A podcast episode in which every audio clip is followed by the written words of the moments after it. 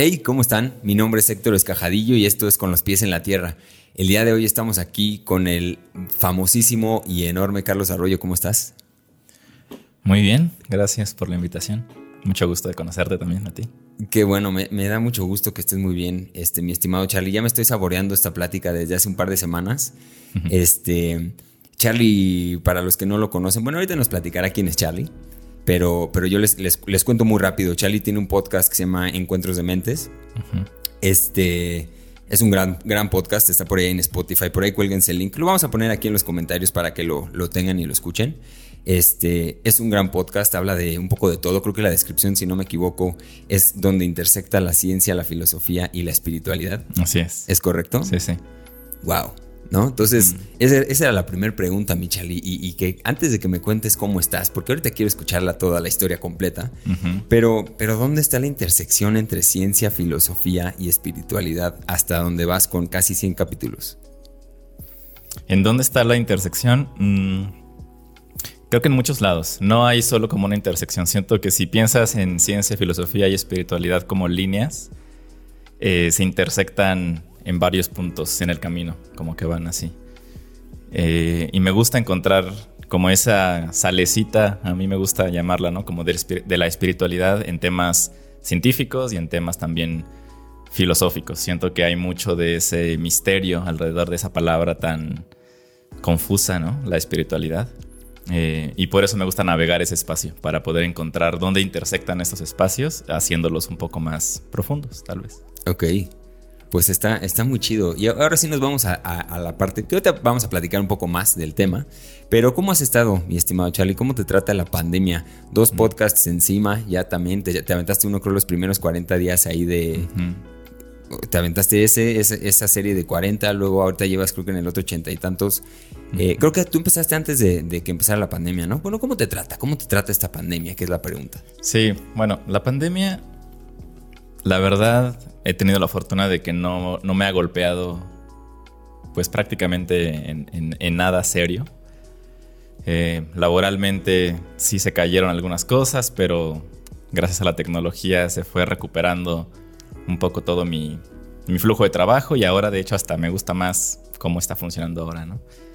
Entonces por ese lado bien y también ocupé el tiempo del encierro, de no tener como tanta actividad hacia afuera o social o de buscar amigos o de que te invitan. Eh, recuerdo haber visto como un, un video en Instagram algo así de gente que sigo ahí.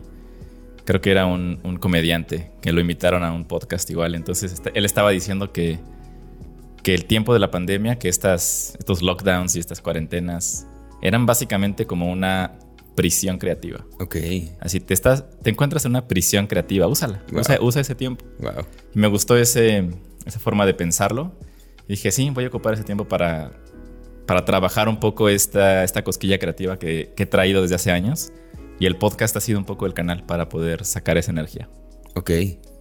Oye, sí, esto que dices de la prisión creativa es, muy cierto. Y hablando con, con, más gente, pues músicos que han venido aquí a Con los pies en la tierra y han estado, este, muchos perciben esto, ¿no? Perciben que, que, casi que le dan las gracias, digo, no, no, han sufrido, ¿no? Hay gente que ha sufrido y no, no, no para todos claro. quizá es, es, tan este, romántico, pero, pero que coinciden en eso, ¿no? En que estar separados sin tener que salir, sin tener que moverte, viajar, este, hacer esas cosas, pues no te queda de otra más que enfrentarte a tu soledad y la soledad la enfrentas quizá, si eres creativo, pues creando, ¿no?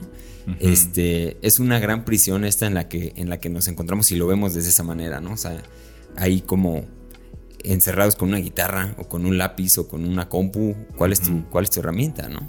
Sí, y además un poco el argumento de la prisión creativa, que por supuesto viene, como bien dices, ¿no? De la fortuna de no estar enfermos, ¿no? Claro. Eh, principalmente. Em, este concepto viene de que cuando alguien tiene un interés creativo y no lo ejerce o no lo busca o no lo procura, es porque la excusa es no tengo tiempo, ¿no? No, es que tengo trabajo, es que a qué hora encuentro tiempo, viajar, trasladarme, llego cansado. Y de repente quitas todas esas barreras. ¿Querías tiempo para explorar su creatividad? ¿Querías tiempo para aprender un idioma, para tocar la guitarra, aprender el piano, empezar un podcast? Pues pues ahí está. Sí, no hay, no hay, excusa, ¿no? Se acabaron las excusas, señores. Aquí en esta pandemia, los que hicieron, hicieron y los que no, pues ahí siguen, ahí seguirán.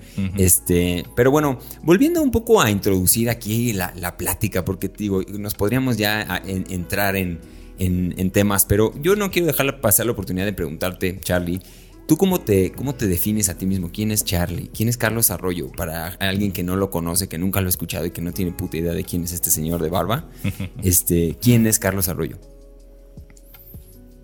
Pues es la pregunta del millón, ¿no? Todo el mundo trata de, eh, saber quién es un poco y ese de eso se trata un poco la vida también, ¿no? Encontrarse. Pero bueno, yo, por lo general, si empezamos por el aspecto laboral, que por lo general eso resulta ser mucho de la definición de alguien, pues trabajo como intérprete, traductor. Siempre he sido una persona muy interesada en aprender de idiomas y los idiomas creo que son puertas al conocimiento y a la cultura y a la exploración muy muy grandes. Entonces siempre me ha gustado eso. Entonces ya llevo más de 10 años, ya casi 12, trabajando como intérprete de conferencias simultáneo. Ok. Eh, me ha llevado a lugares súper interesantes, a, a entender cómo funcionan ciertas áreas, ciertas industrias que en mi vida me habría imaginado estar en esos espacios, desde cosas muy industriales hasta diplomáticos y este, a lo mejor algunas conversaciones medias privadas y secretas entre... Órale. Tal vez, pues, más bien como negociaciones importantes entre negocios y después ver que, se materializa después como decir, ah, yo estuve en esa negociación. En la plática de esa madre, órale. Es, interesante esa... Me, me encanta ese trabajo. El trabajo que hago es muy, muy interesante y hacerlo bien también tiene su, chiste. Claro. Entonces ya 10 años como que siento que pues me siento ya como bien bien con los pies, bueno, con los pies en la eh, tierra. Épale, lo escucharon aquí. con los pies en la tierra de, de las habilidades que se requieren para, para ser un buen intérprete. Y pero bueno, también siento que soy una persona que le gusta explorar sus intereses creativos, pero que no siempre he logrado llevarlos a cabo, ¿no? Entre ellos me gusta mucho escribir, eh, me gusta empezar a hacer esto del podcast, que lo empecé a hacer hace unos tres años. Ok. Eh, tomar fotos, hacer video, andar en bici, eh, leer, ir al cine. Me gusta mucho disfrutar como los contenidos creativos y entender como mensajes en esos, en esos productos que podemos hacer. Ok. Ahora, eso, eso es lo que haces, ¿no? O sea, empezaste diciendo, pues a ver, esto, este soy yo, digo, esa es la, pregunta del millón, de hecho de eso por ahí se trata la vida, ¿no? De encontrarse, este, de entender el significado, si es que existe alguno. Pero, pero empezaste hablando por, por lo que haces y ahí tengo varias dudas. Este, lo primero, empezaste diciendo que eres intérprete, ¿no? Y ahí tengo un par de dudas. ¿Estudiaste eso? ¿Es, cómo se estudia? ¿Cómo se llega a ser intérprete? Sí, estudié la licenciatura en interpretación. Hay una carrera como tal, una licenciatura en traducción o interpretación y hay algunas carreras que lo ofrecen mixto.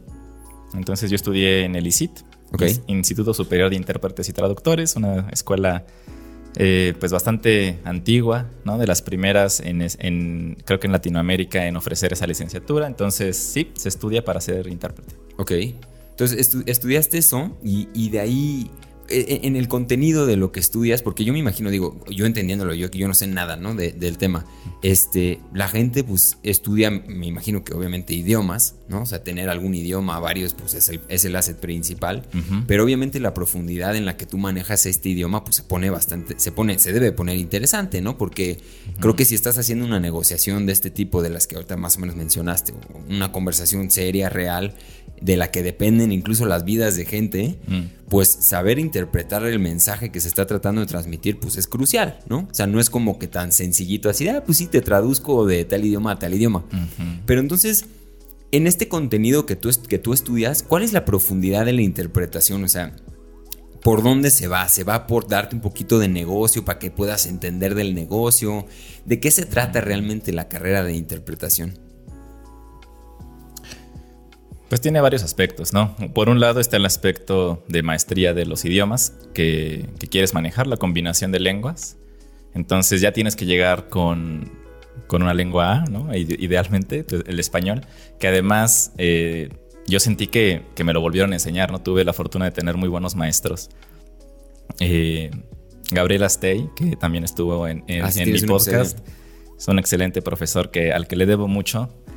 Y también una excelente maestra, Pilar Ortega. Eh, siento que estar en sus clases me abrió los ojos al respecto de qué significa ser alguien que habla bien español y que lo escribe bien y que puede encontrar el sentido de, de las palabras. Y la interpretación significa eso, significa encontrar el sentido.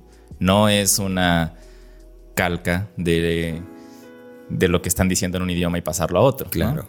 Por eso mismo, hablar dos idiomas o tres o cuatro no significa ser intérprete. De la misma forma como saber las notas no significa que ya eres pianista o guitarrista, simplemente porque ya sabes un poquito de los dos idiomas. Entonces, algo muy padre de la interpretación es eso, poder entrar un poco a la mente de una persona que está hablando y, y, extraer el sentido y comunicarlo. Y como dices, hay, hay, ciertos contextos en los cuales interpretar bien es muy, muy importante, ¿no? Obviamente aspectos legales, aspectos médicos, incluso tal vez de ingeniería, cosas por el estilo, negociaciones. Hay otros aspectos mucho más tranquilos, ¿no? Tal vez estudios de mercado, tours por la ciudad, tal vez un poquito las, ahí la, el nivel es un poquito menos exigente, pero, pero sí, hay, hay muchos niveles de interpretación. Ok. Y tiene, como dices, ¿no? En tu pregunta, ¿cuál es como la profundidad? Tiene, tiene mucha profundidad la interpretación, en, mi opinión. Ok. Porque hacerlo bien, cuando alguien, cuando escuchas una buena interpretación, no lo notas. Ok. ¿No? El intérprete es muy, muy invisible. Ok. El intérprete que hace bien su trabajo no se nota. Tú escuchas y sientes que entendiste todo. Ah, qué increíble, entendí todo perfecto, el sentido, todo me quedó claro. Es porque ese intérprete estuvo perfectamente siguiendo el hilo conductor, no se distrajo, etcétera. Hay muchos factores, pero hay muchas habilidades involucradas en la interpretación, que es lo que también te enseñan en la carrera, ¿no? La técnica misma de interpretar, escuchar, hablar al mismo tiempo, etcétera. Wow, suena súper interesante. Se me hace súper loco porque no, o sea, yo cuando encontré y platicamos, eh, antes de hacer este, este episodio, pues platicamos un poquito. y me platicaste que hacías esto, ¿no? Que, que, o sea, lo de la interpretación. A mí la neta es como, pues yo crecí rodeado de gente que estudió negocios o que estudió, pues alguna ingeniería, por ahí derecho, ¿no? Como carreras más, no sé si es, es como la pues la, la, parte más gruesa de la población pues son las carreras que, que, se estudian, ¿no? Un poco más como de este tipo. Y ahora que me, que, me encontré esto en la interpretación dije, wow, qué, qué, qué, increíble mundo que pues jamás habría pensado que, que existía tan a, tan a profundidad y pues ya empezó ahí a rodar mi cabeza hacia, hacia el tema, ¿no? Ahora, este, esta parte de, de hablar bien el idioma, o sea, eso encontrar el sentido de las, de las cosas, ¿no? De las, de las palabras que está, que está diciendo y en qué más o menos contexto. O sea, es todo un arte. Esta parte de, de, encontrar el sentido, también, también hay en una, una especie de, de, voz, digamos. Si yo hablo español e inglés, puede que yo tenga una personalidad en español y otra en inglés, ¿no? Eso es algo que yo me, como que lo he notado, que la gente a veces que habla dos idiomas se maneja completamente distinta y es probablemente otra personalidad. Y esto me lleva a varias preguntas, ¿no? O sea, ¿de qué forma tiene el lenguaje el poder de crear nuestra propia realidad? Ya poniéndonos, o sea, hacia donde yo voy, este cambiando algo tan, tan, tan pues, directo como la personalidad, ¿no? ¿Qué pasa ahí en ese tema del lenguaje con las personalidades? ¿Cómo cambian en un idioma a otro? ¿Y de qué manera tú en la, en la interpretación también juegas ese, ese rol de, mm. de traducir un mood de una oración para que suene, digamos, un slang en inglés a, tirarlo a un slang en español, porque pues se dijo en slang, ¿no? O sea, no quieres perder ese color. Eh, ¿Cómo, ¿Cómo interpretas? Digo, ahorita te acabo de tripear un poco, pero ¿cómo lo interpretas tú desde tu lado? Sí, esa pregunta tuvo varias, varias partes, ¿no? Por un lado... Muchísimas, muchísimas, perdón. sí, la, la, parte de la personalidad, por ejemplo, esa, es muy interesante. Hay muchos estudios eh, de gente que acumula idiomas. Los políglotas se llaman, o hay hiperpolíglotas. Hay yo me empecé a meter mucho en el mundo de los idiomas justo cuando empecé a estudiar la carrera, a pesar de que antes de entrar ya había estudiado un par, bueno, ya había estudiado tres idiomas y me sentía cómodo, como que me sentía que podía expresar ciertas cosas de forma más fácil, tal vez en inglés o tal vez en francés, me gustaba, estudiar italiano, entonces era como padre eh, poder levantar la voz de ciertas formas que en español a lo mejor no. Ok. Y, y esto es como un tema también muy, muy platicado entre el mundo de la gente que le gusta aprender idiomas, ¿no? La gente, por ejemplo, que estudia japonés, eh, o alemán eh, y viene del mundo, por ejemplo, hispano, latino, tú lo puedes percibir en las personas que han estudiado japonés durante años y están muy en contacto con la cultura. Cómo son cuando están hablando español con sus cuates y cómo son cuando hablan japonés de repente con alguna persona. Y radicalmente cambia, ¿no? Se vuelven más, como más calladitos, como que mucho más compactos, ¿no? Y es súper interesante. La verdad, sí, obviamente el idioma, las palabras, el lenguaje tiene un poder impresionante. Y sí, tiene la capacidad de modificar tu personalidad, de encontrar las diferentes personalidades que hay en ti eh, y también pues de crear realidades, ¿no? Las personas que tienen el conocimiento de, del alemán o un, amigo que admiro muchísimo, que también hace poco apareció en el podcast, que se llama Enrique Pérez, habla creo que 10 idiomas y, y yo me pongo a pensar, ¿no? Una persona que tiene tantos idiomas a la mano, puede también entender ciertos contextos, ciertas tonalidades de conversaciones o cosas que están pasando en el mundo, ¿no? Entonces, ok, en alemán existe este concepto que en náhuatl no, también existe, ¿no? Entonces, eh, es muy interesante empezar como a, entender el mundo a través de los idiomas y no solamente a través de lo que te cuentan y lo que lees, sino que si tú mismo lo, lo vas internalizando, vas aprendiendo y descubriendo más del mundo a través de, de las palabras y de la evolución de las palabras. Sí, eso está, dijo, yo ahorita estoy tripeando en mi cabeza bastante porque sí, o sea, tengo muchas dudas, ¿no? En cuanto a este tema me imagino perfectamente un, como una, un diálogo en el que un mexicano use, por ejemplo, la palabra chido o chingón, este, o este slang más mexicano que tenemos nosotros. Y un intérprete, a fin de cuentas, tiene que ser capaz de tomarlo más que se pueda, ¿no? De, la manera en la que se está expresando. Entonces me imagino que en ese, en ese, en ese mar bailas, ¿no? en la interpretación, digo, obviamente, en otros, en otros, este, con otras palabras y otros, otras ideas. Pero, wow, increíble. Me gustaría profundizar más en esto, solo que tengo yo una agenda, este, mi estimado Charlie, de tantas preguntas que te tengo. Y quiero seguir adelante con, con, esto, ¿no? Con todo el tema del podcast, porque también se me hace algo mm. increíble que, que, yo estoy aquí descubriendo. Este, yo llevo no tantos, no tantos episodios, digo, voy, voy poco a poco también. Este. Pero pues tú que ya llevas casi más de 100, ¿no? Eh, esa parte que dijiste ahorita de, de, que te gusta mucho también la escritura, porque estábamos hablando de qué es lo que haces tú, ¿no? Sí. Este, que te gusta escribir, haces el podcast. ¿Cómo funciona tu podcast? O sea, ¿lo, escribes? Em, ¿Es más una improvisación? Este, ¿Cómo es más o menos el proceso creativo y, de construcción de este, de este podcast? Sí, hay un, un guion muy laxo, la verdad. Em, todo empezó queriendo tener conversaciones igual, como conversaciones interesantes con gente interesante, sin, sin necesidad de encontrar un tema en particular. Pero curiosamente, todas las conversaciones que tenía con amigos, obviamente al principio, pues solo puedes invitar a tus amigos, ¿no? Entonces, terminábamos hablando un poco sobre las cosas que a mí me gustaban, me gustaba explorar con ellos, que era un poco sus historias de transformación. Ok. Quiénes eran, cómo habían cambiado, por qué de repente dejaron su vida y ahora hacen esto. Entonces dije, ah, a lo mejor el podcast puede ir por ahí. Y dije, vamos a darle ese ángulo. Y después eh, empecé a meterme un poquito más en temas que a mí me interesan, como las religiones y la espiritualidad. Y dije, ¿cómo podemos meter esa parte? Eh, y pensé, bueno, vamos a hablar de libros. Entonces, los libros que voy leyendo los voy a ir reseñando aquí. Entonces, se volvió un ejercicio de, de digestión el podcast, ¿no? Como conversaciones, cosas que voy leyendo, cosas que me voy encontrando.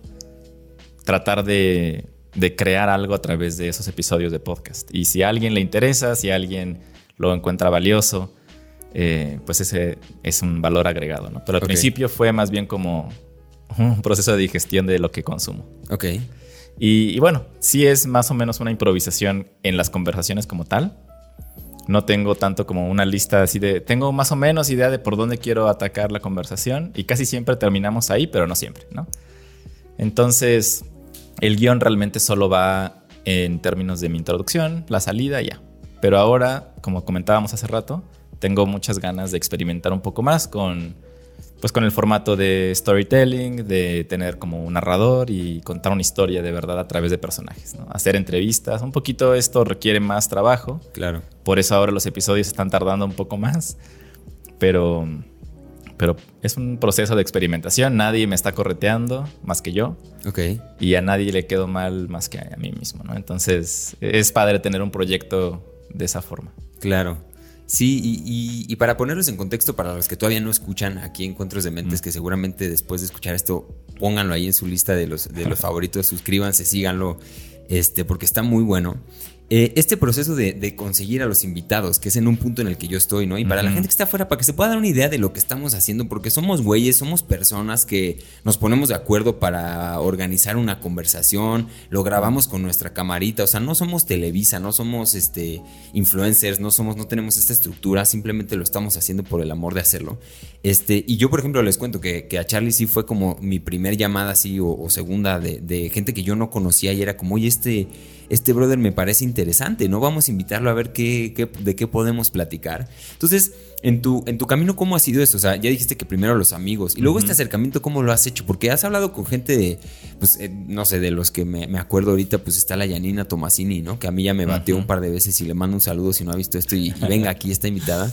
Este, pero pues tú ya cotoraste con ella, ¿no? Más o menos es como una celebridadcilla del internet. Este, ¿cómo te acercas a estas celebridadcillas para poder pues hacer un proyecto mm. como este. Bueno, también, bueno, gracias por todos los halagos a Encuentros de Mentes. No, no es tan maravilloso, pero le echo ganas y salen los episodios con mucho cariño. Ok. Em, bueno, con Janina, pues sí, realmente son. Casi todos los invitados que tengo son o amigos directos o amigos de amigos y rebote. Y, por lo general le pregunto a, a los invitados, oye, ¿quién conoces que crees que le pudiera interesar? Y me dicen, ah, pues voy a pensar y a veces me mandan el link de alguien, ¿no? Entonces, literalmente, a veces nos complicamos la vida y creemos que podemos, eh, o que nunca vamos a poder conseguir a un invitado, pues grande o de renombre. Pero yo creo que no, ni siquiera debe ser esa la meta. Yo creo que la meta debe ser sacar contenido que, que aporte, que dé algo a alguien, que lo eduque, que lo entretenga, tal vez. Eh, pero que si tiene ese componente de un valor, de una, un aporte, así sea conmigo, que no soy una celebridad, o con Janina, o con quien quieras, este, pudieras tener la conversación más aburrida con una celebridad y solamente a lo mejor porque lo, lo, postea, tienes ahí un brinco en, en seguidores pero ¿qué tanto aportó? ¿no? Como que un poco esa es mi, barra, ¿no? Si pasa la barra de esto está aportando algo, al menos para alguien que, creo que puede escuchar el episodio, ese es realmente mi, único criterio. Em, y también he mandado un montón de mensajes a gente que también me parece interesante. Eh, por lo general, pues todo está también en el cómo uno se acerca, ¿no? No, es como una, siempre, siempre me gusta poner este ejemplo porque también doy un, doy un curso de, cómo hacer un podcast en, Taller Arte Luz, que es una escuela de periodismo y comunicación digital. Y les enseño a, los, a mis alumnitos ahí, no, son alumnotes, a mis alumnos les enseño un poco el proceso técnico de cómo empezar un podcast. Em, y una parte de todo esto, por supuesto, que tiene que ver con cómo conseguir invitados. Em, y una muy buena forma de conseguir, además de invitados y oyentes, es esta, la colaboración entre podcasteros. Es algo padre además la mayoría de los podcasteros que están empezando, estamos abiertos a seguir colaborando, a entender cómo hacen, a hacer las mismas preguntas de, oye, ¿tú cómo lo haces? Etcétera, etcétera. Entonces eso es muy, muy bonito, la verdad, empezar a, construir con alguien que está apenas también entendiendo cómo funciona este medio. Y por otro lado, no convertirnos en esa persona que en el Internet spamea con, con miren, aquí está, aquí está mi contenido, eh, échenselo, ¿no? Sí. Este, es como entrar a una fiesta y empezar a dar tu tarjeta, ¿no? Así lo primero que hagas es como, no, no, nadie va a conectar realmente contigo, ¿no? La gente primero tiene que empezar a entender quién eres y eh, empezar a entrar a los círculos a los que quieres, a los que les quieres hablar. Participar en, esos, en esas comunidades y cuando salga un tema que, va a salir o una pregunta interesante, aportar y decir, oigan, saqué este episodio y hablé con tal. Y de ahí, poco a poco, va, va, creciendo la bolita de nieve, ¿no? Pero no es tan, claro que no es tan fácil y tampoco debe ser la meta, pues, traer a celebridades, ¿no? A menos de que pues sea otro tipo de contenido, me imagino. Claro, sí, porque la, gente a fin de cuentas también lo pide, ¿eh? O sea, ahorita yo que estoy ya eh, conociendo este rollo y, interactuando aquí con el amable público que está escuchando y viendo esto en YouTube y Spotify, suscríbanse si no se han suscrito. Pero mm, yo que estoy, que estoy así, pues sí, la gente pide a la celebridad, ¿sabes? O sea, la gente mm. quiere escuchar, digamos, a alguien pues que le proyecta cierta cosa, cuyo estilo de vida es admirable o, de alguna manera genera un arrastre, ¿no? O sea, por más de que haya gente muy interesante, luego esas conversaciones, pues no, digo, y no, no, quiero decir que, lo, que sigamos como ese, ese, ese tren de, pues vamos a invitar a puro famoso, ¿no? No se trata de eso, sino que pues la gente lo pide y a veces hay que, hay que darle también un dulcecito a la gente, ¿no? Más, más, más en este. Digo, yo estoy tomando nota de todo lo que me dices, ¿eh? Porque para mí es un, es un gran aporte este que, me, que acabas de dar, ¿no? De la manera para acercarse a, la gente y demás. Pero pues sí es como ir escogiendo también un poco la, y, encontrar la voz del, mismo programa, ¿no? Encontrar la voz de, este, pues Adal Ramones, hace cuenta en otro rollo, pues tenía una voz el programa y ya era lo mm. que era, ¿no? Y nosotros que estamos haciendo este tipo de contenido, pues igual tenemos que generar una identidad y serle fiel a la gente, porque si, si de repente tú este, pues invitas a puro futbolista y de repente traes un cura, pues la gente no va a entender por qué hiciste eso y probablemente se empute, ¿no? Entonces, o sea, es nada más ser, ser como consistente, coherente en estos, en estos aspectos, pero coincido que el podcast es una, es una, es una cosa muy chida. Coincido en que los, los, podcasteros estamos dispuestos ahorita a colaborar, a hacer como chingaderas, a hablar, y más los que estamos en este, en este esquema de diálogo también, pues todo el mundo juega, ¿no? O sea, el día que a mí me inviten yo voy, si a ti te invito, pues vienes y, y se hace un poco como los, los eh, artistas de tatuaje, un poquito hacen eso, este, ellos se tatúan entre ellos y no se cobran. Este, Y son como bros, y entonces como, sí, bro, vente aquí te rayo, y entonces yo voy y, me rayas tú, y, o sea, no, no te cobras, ¿no? Pero, pero bueno, muy interesante, mi, estimado, mi estimado Charlie. Eh, una, una pregunta aquí saltándonos quizá ya, y, volviendo a la pregunta inicial, ¿eh? que era, ¿quién es, ¿quién es Carlos Arroyo? Este... Dijiste que es una, es una pregunta que, que, pues prácticamente es, un, es toda una vida, ¿no? Para poderla responder. Y si ya nos vamos más allá a las cosas que haces, ¿no? Ya nos platicaste que eres intérprete, que eres podcastero, que te gusta escribir y corres y haces otras cosas este, bastante chidas. Este, pero ya si nos ponemos un poquito más profundos en dónde va tu definición de, de quién eres tú más allá de lo que haces, ¿cómo te definirías en estos mm. términos? Pues ahí es donde empieza todo el, digamos, el, la confusión, ¿no? no Eso nos gusta aquí. No sabes, no sabes bien quién eres y yo creo una, forma de definirme tal vez en ese sentido, yo creo que cada quien va encontrando ciertas identidades a lo largo del camino. Ok. Em, me gusta a mí mucho la palabra pasajero. Ok. este, por alguna razón, no sé por qué, pero me gusta esa palabra porque tiene varios sentidos, ¿no? Tiene por un lado el sentido de la persona que se sube a un medio de transporte y se mueve de un lado a otro y va descubriendo, que es algo que a mí me encanta hacer también. Me gusta mucho viajar, em, moverme de lugar en lugar para poder encontrar nuevas cosas. Entonces un pasajero en realidad hace eso, va moviéndose de un lugar a otro, de punto A a punto B, a C, va encontrando, a veces se queda, a veces se sigue. Y pues ese camino en el que se está moviendo pues es la vida, ¿no? Entonces a veces vas para acá, a veces vas para allá. Y también lo pasajero es impermanente. Ok.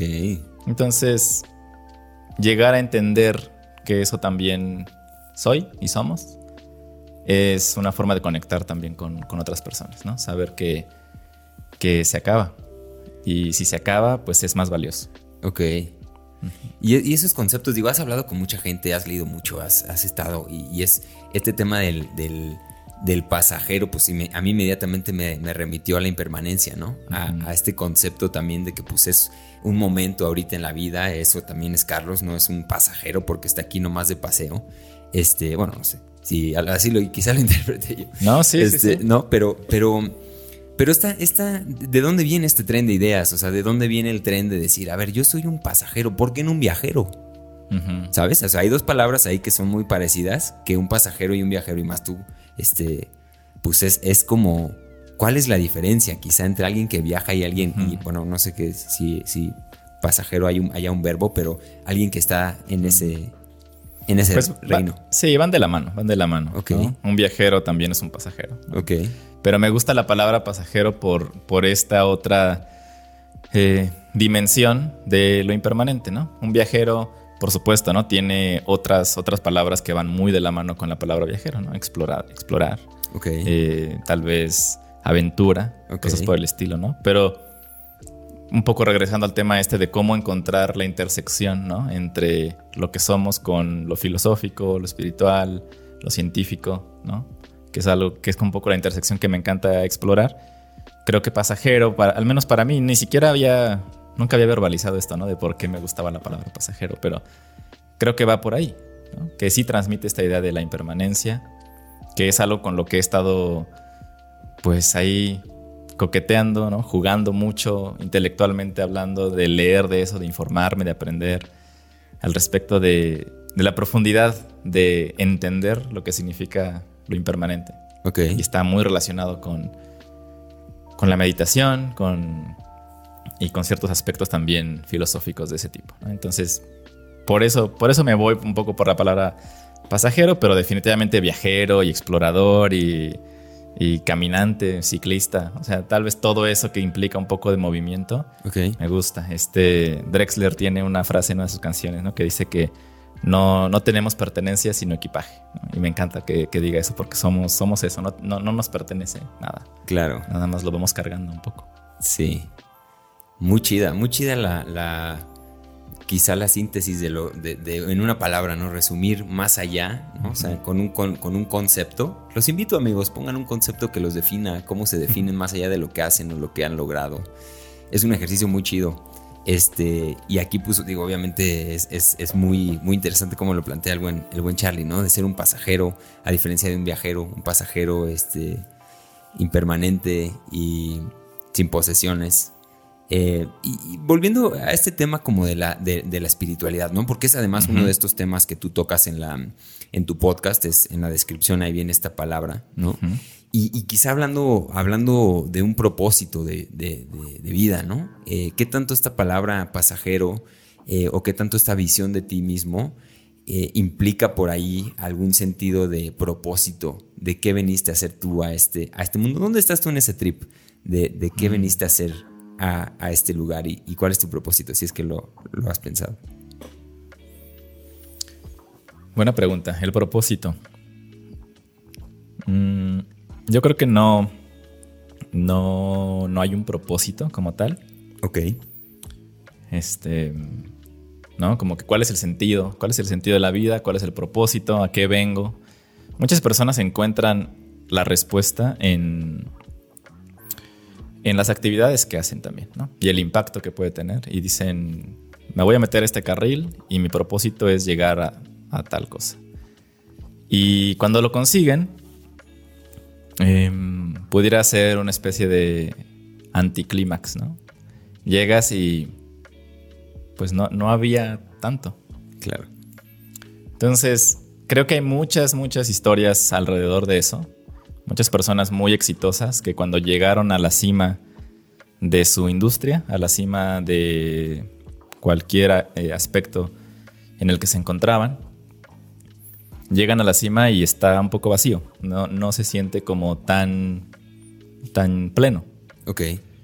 Y, ahí empiezan unas transformaciones muy interesantes, que creo que, que, vale más la pena entender por qué una persona que, que lo tiene todo se siente no plena, se siente un poco triste tal vez, decepcionada o que no tiene sentido su vida cuando absolutamente tiene todo.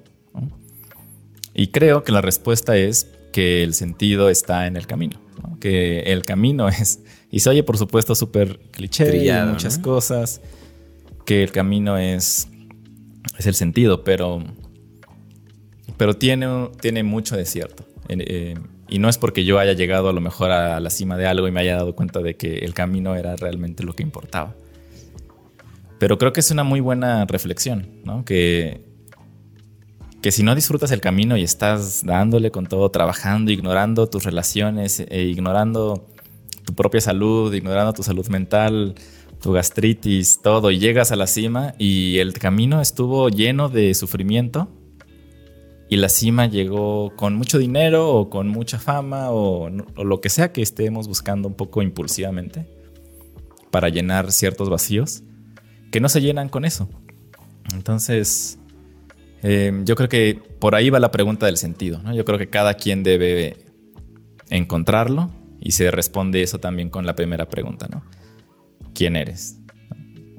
¿Quién eres? Esa es, ese es el viaje. El viaje es responder esa pregunta. Y no tiene por qué haber una respuesta concreta. Y ahí es en donde empezamos a entrar en el camino un poco, o estamos entrando al área de, de, lo, de lo incierto. Un poco jugar con la incertidumbre, pues es, es, difícil porque queremos respuestas claras. ¿no? Por lo general queremos que nos digan o saber quiénes somos, a qué venimos y para cuándo, y para cuándo se entrega. Claro, como tarea, ¿no? Estamos muy acostumbrados a eso y, y pues creo que, que la vida es un poquito más, más, más allá, más, más confusa, un poquito más... Eh, es un remolino un poco a veces borroso y poder malabarear la incertidumbre, creo que ahí está el arte de la vida, un poco, ¿no? Como no tener las respuestas claras y aún así dar el paso a, a conocerte y no estar tan paralizados por no saber que ahí te quedas. Eso yo diría que es un poco el tema del sentido. Ok, wow. este, pues está, hay muchas cosas aquí que anoté, que la neta fue una respuesta muy, muy completa, ¿no? De, de, muchos, entraste a muchos temas y, y muy, muy interesante empezando por el tema del, viaje y el destino, ¿no? Ya es algo creo que con lo que cerraste de que mucha gente, incluso amigos míos, ¿eh? ¿eh? familiares, están como con la idea de vivir para el futuro, ¿no? Como de estar empeñando el presente por el futuro. Y en términos económicos, creo que eso pasa. Creo que no nos hemos dado cuenta de que en, en un término económico también estamos empeñando al mismo planeta del futuro por poder vivir un presente más pomposo, ¿no? Por viajar en jet privado justamente por estarnos preocupando como por, por, las cosas incorrectas, ¿no? El, la, idea aquí de, no preocuparnos por, por cómo vamos a, estar viviendo las cosas, las formas que importan muchísimo. Y, lo que dices de, cuando llegas a la meta, pues a fin de cuentas en la meta igual y ya se acaba el, ya no tienes la salud, ya no tienes el, vigor, ya no tienes la energía para poder hacer las cosas que te planteabas hacer en ese momento, ¿no? Digo, creo que estoy aquí jugando un poco con los tiempos y con, y con, y con los conceptos, pero Simplemente es decir, la vida es ahorita, ¿no? También. Eh, por más de que estemos empeñando el futuro, que es, digo, donde estoy cruzando los tiempos, pero la vida, la vida pasa ahora, la vida es el viaje, no el destino. O sea, no es, a diferencia de un viaje en el que, bueno, quizás sí voy a un lugar y entonces ya llegué y me regreso a mi casa. Aquí el camino es, digamos, que, que, lo valioso, ¿no? Este, este concepto de, de, que el mismo propósito es el, el camino, la vida, el día a día. Eh, mm. y, pues ahí me, puse a tripar, a tripear un rato justo la gente que, sacrifica su salud, ¿no? La gente que sacrifica su salud por conseguir lana y en un momento tiene lana pero no tiene salud. Un poco lo mismo, pero, pero muy interesante. Me, encantó la reflexión. Este, ahora, en, términos de, espiritualidad, ya que estamos entrando por ahí, porque sé que tú también tienes un camino muy interesante y, retomando lo que, has hablado en el podcast con mucha gente que, que, no, sé si domina, pero pues experta en estos temas, eh, gente que sabe mucho. Cuéntanos un poquito de tu historia con la, con la espiritualidad y cómo esta se encontró, porque aquí yo lo siento muy directo, el, el, entrelace entre la filosofía y la espiritualidad, ¿ok? Hay un punto ahí, creo que sí es muy, claro en donde convergen estas dos, estos dos conceptos, pero, pero ¿cuál es tu carrera? ¿Cuál es tu camino o tu recorrer espiritual? ¿Cómo ha sido? Más o menos cuéntanos un poquito cómo se fueron formando estas, estas ideas. Claro, la, la palabra espiritualidad, como decía hace rato, tiene tiene como un, un halo, ¿no? De misterio. Eh, no la puedes como definir, no la puedes agarrar necesariamente, la palabra. Cada quien un poco tiene una idea de qué es. Eh, y para muchas personas, la espiritualidad es sinónimo de religión. Ok. Y para otras personas que se consideran espirituales pero no religiosas, la cosa se vuelve un poco más difusa y la espiritualidad, la espiritualidad se convierte en una especie de juego con lo desconocido, un poco en, entrar en contacto con lo, con lo incomprensible. Y creo que sí tiene un aspecto ahí, pero por eso me gusta llegar a mí como a esa intersección entre lo filosófico, que es un poco pensar eh, más a fondo los temas, encontrarles la profundidad, encontrarles el sentido, para qué sirve esto. Lo científico, que nos informa muchísimo sobre un poco la realidad física de las cosas y cómo funciona el mundo, que tenemos tanto que descubrir todavía. Y la espiritualidad, que es este aspecto de, bueno, no entendemos todo, pero eso no significa que fantasmas, o eso no significa que espíritus hayan creado todo. Entonces, a mí me gusta encontrar esa esa intersección en la cual también se hace una especie de desmentir mitos y tabúes y cosas por el estilo eh, a través de la ciencia, pero también a través de la espiritualidad, ir encontrando, al menos en la definición que tengo un poco yo en mi vida de, esa palabra, ir encontrando el, el sentido profundo, el sentido profundo de nuestras actividades y, de lo que, y en lo que creemos. Y la palabra espiritualidad conmigo estuvo muy presente desde siempre. Y eso es porque yo crecí en, en los testigos de Jehová, una religión muy cristiana, ¿no? Es una religión cristiana que, pues que tiene un régimen, digamos, de educación bíblica bastante fuerte, bastante estricto. Entonces, la lectura de la Biblia y asistir a muchas reuniones en la semana había que asistir en esa época en la que yo estaba presente. Eh, había que estar en las reuniones tres veces a la semana, más asambleas grandes, más predicar, más prepararse, más estudio de familia, más estudio personal. Entonces era un poco la vida, ¿no? La vida en general era esa esfera religiosa. Y, y la palabra espiritualidad pues está muy metida en la Biblia, ¿no? Entonces, para mí, espiritualidad, Biblia, espiritualidad, religión, espiritualidad, testigos de Jehová, era, eran sinónimos. Ok. Entonces, mientras más testigo fuera, más espiritual sería. Entonces, eran una, digamos que era como una especie de círculo que se autoalimentaba. Y bueno, después cuando salí de la religión en 2012 más o menos, eh, pues fue un poco empezar a tratar de entender qué significa la espiritualidad un poco fuera de lo que para mí era sinónimo. Y también traté con muchos esfuerzos de, no, de no aventarlo, digamos, a la basura completamente. Porque conozco las historias de muchas personas que salen tal vez de una religión como los testigos o los mormones o, o los cristianos, como que salen tan tal vez abrumados, cansados, un poco enojados y abandonan todo. Y yo creo que hay muchas cosas que aprendí a través de esa educación religiosa que, me siguen sirviendo. Y tratar de extraer esas lecciones y poder seguirlas aplicando a pesar de decir, pues es que yo ya no me identifico con esta creencia. Ok. Eh, ha sido un poco el trabajo espiritual que he tratado de hacer. Encontrar que la espiritualidad no solamente se alimenta pues de, digamos, de, una sopa, que es la sopa de los testigos. Claro. O sea, se, alimenta de, es un festín. Y, encontramos la espiritualidad no solamente en la Biblia, también lo encontramos en libros, en poesía, en canciones, en música, en observación del universo, en lecturas de, científicas también. Y no solamente en la Biblia, por ejemplo, ¿no? que era un poco mi idea. Y hay una, hay una parte, hay un versículo en la Biblia ¿no? que dice, Felices son los que, los que tienen conciencia de su necesidad espiritual. Y siempre se me quedó un poco esa, ese, versículo de la Biblia como grabado, como, que, como que hay una necesidad espiritual. Y los testigos son muy buenos en hacerte saber que tienes esa necesidad, pero y también te dan, te dan la respuesta. Te dicen, mira, esta es la necesidad que tienes, se llena con esto. Ok. Y tú pues te lo, te lo comes y te sientes saciado. Ok. Y por muchas razones, hay muchos motivos por los cuales la gente sale de religiones. Em, pudiera ser una de ellas no estar necesariamente saciado con la respuesta de otra persona. Creo que los testigos sí dan muchas respuestas y te dan respuestas muy claras.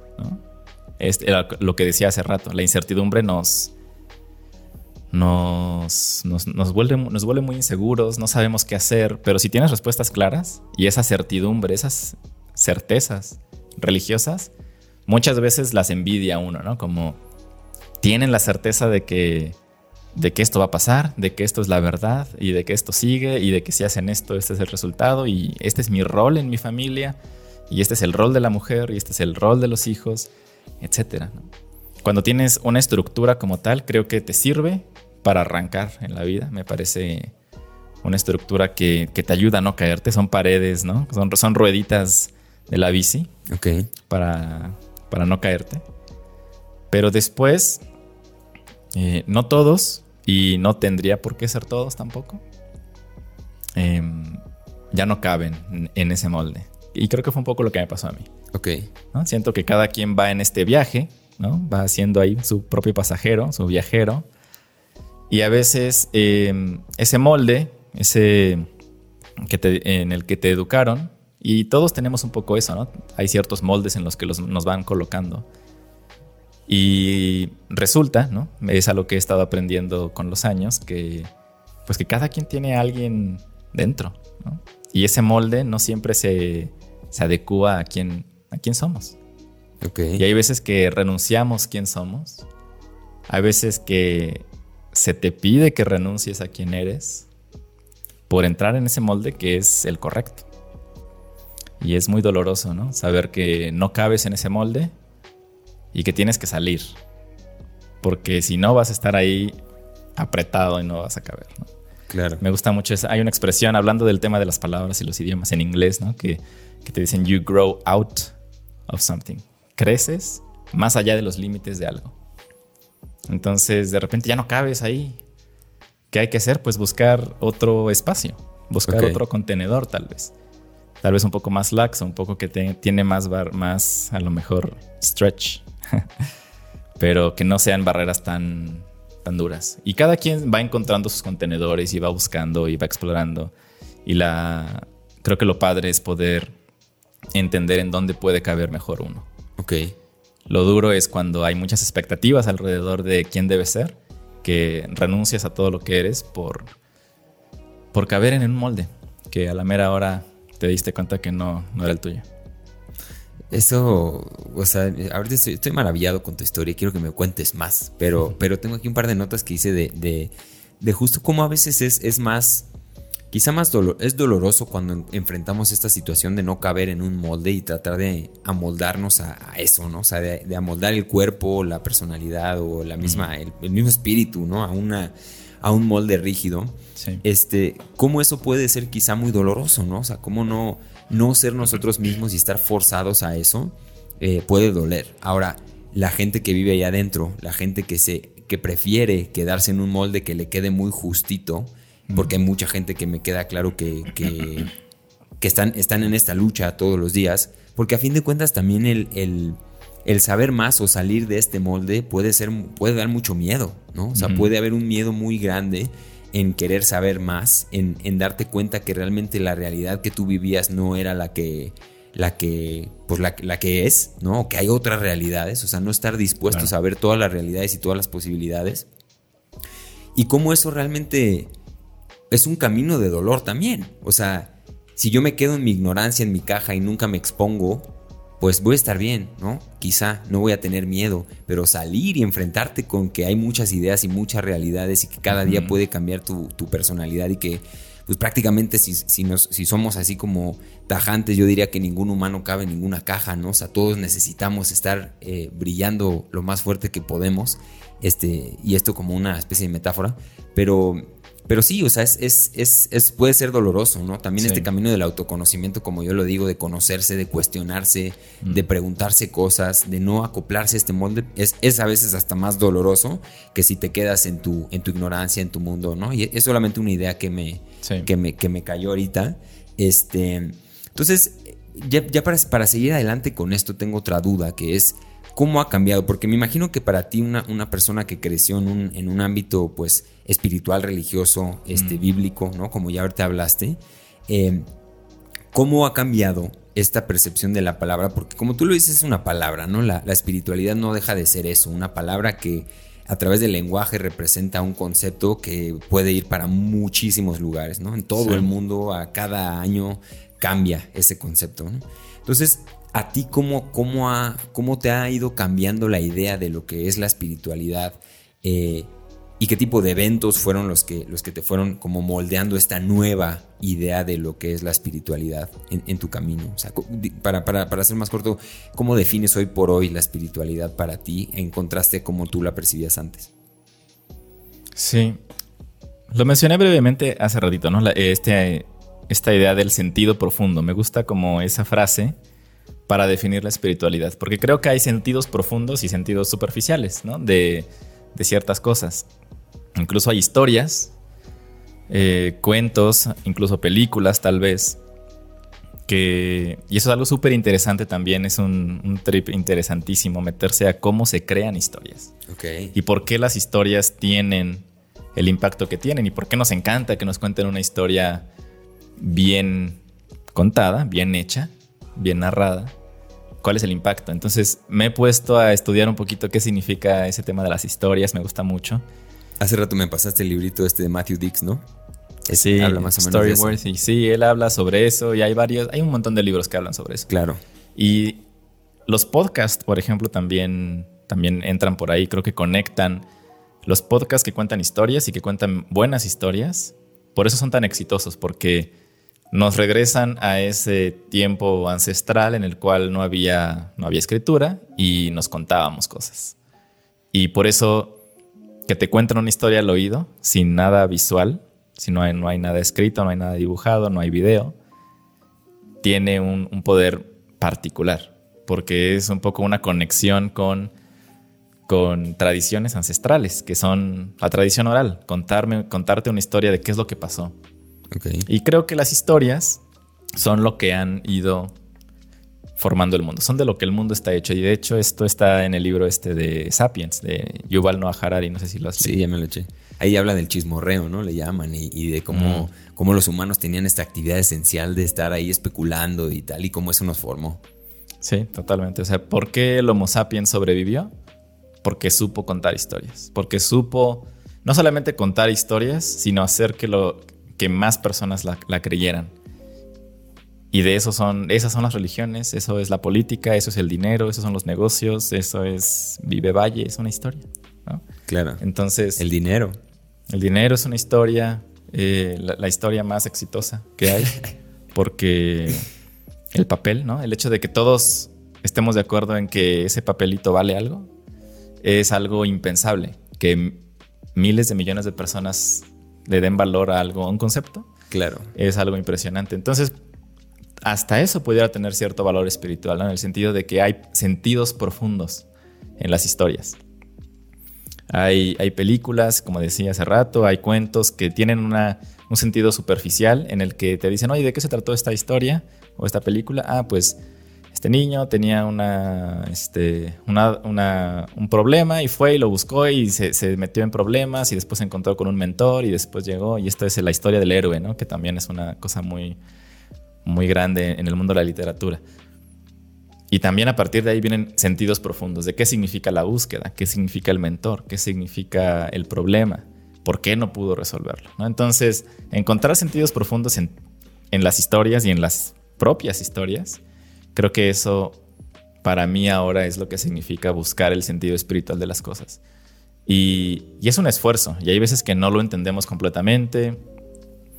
Y me encanta encontrar sentidos profundos de, aspectos científicos, por ejemplo. También eso es algo que me llama mucho la atención. Y por eso creo que encontrarte en una noche estrellada eh, a la mitad del mar, ¿no? Es una de las experiencias más increíbles que, he tenido en la vida. En, 2014 estuve de voluntario en un, crucero japonés que se llama Peace Boat. Y estuve ahí de voluntario cuatro meses enseñando inglés y, portugués. y, este, y es un crucero que le da la vuelta al mundo. Sale de Japón y regresa a Japón en cuatro meses. Y entonces pues se la pasa cruzando los océanos y hay una, una parte en el viaje que a los, a los, este, a los pasajeros les dan la oportunidad de que van a apagar todas las luces del, crucero. Estamos a la mitad del océano Atlántico y vamos a hacer un avistamiento de estrellas. Wow. Entonces, un stargazing. Entonces, apagan las luces, todos estamos en, el, en la cubierta, acostados. Se apaga todo y de repente, poco a poco, se, va, se van viendo más y más estrellas y más estrellas hasta que ves la, la galaxia. Ok. Y uno no puede decir que no hay un sentido profundo en esa experiencia, ¿no?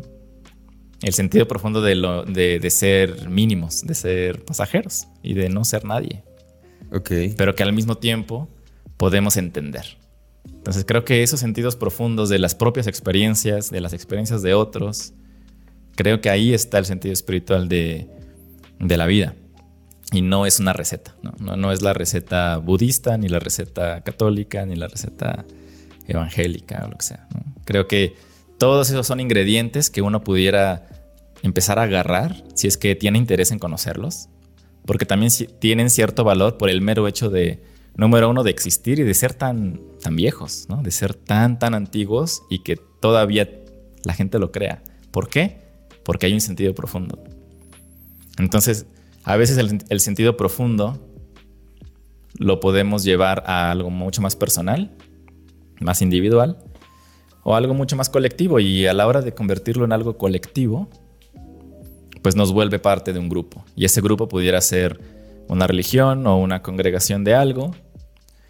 Y, la dinámica de grupos pues es otra completamente. A veces hay expectativas, hay reglas, hay castigos, etc. Entonces si uno quiere meterse a eso, pues adelante. ¿no?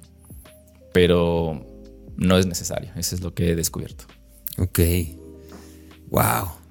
Todo este tema del barco eh, cómo llevaste la espiritualidad hasta allá, o sea, de, y volver al, tema del sentido profundo, de, que es un concepto que yo, pues no, honestamente no, lo había escuchado ni, ni, lo había pensado a, tanta profundidad, pero cómo esta misma, la espiritualidad siendo esta práctica del sentido profundo en algo y cómo quizás las, las, las comunidades que se arman en torno a un sentido profundo muy particular, eventualmente pues forman las religiones, ¿no? Que es un grupo de gente que comparte un sentido profundo de este tipo y las hay de, las hay de todo, ¿no? Las hay de eh, aficiones, las hay de, qué pasa después de la muerte o de, de qué se trata la vida eh, y, cada una va formando sus comunidades con las que comparten este sentido y hace mucho, valga la redundancia, hace mucho sentido, ¿no? este, muy, muy interesante tu, tu percepción de la, de la espiritualidad.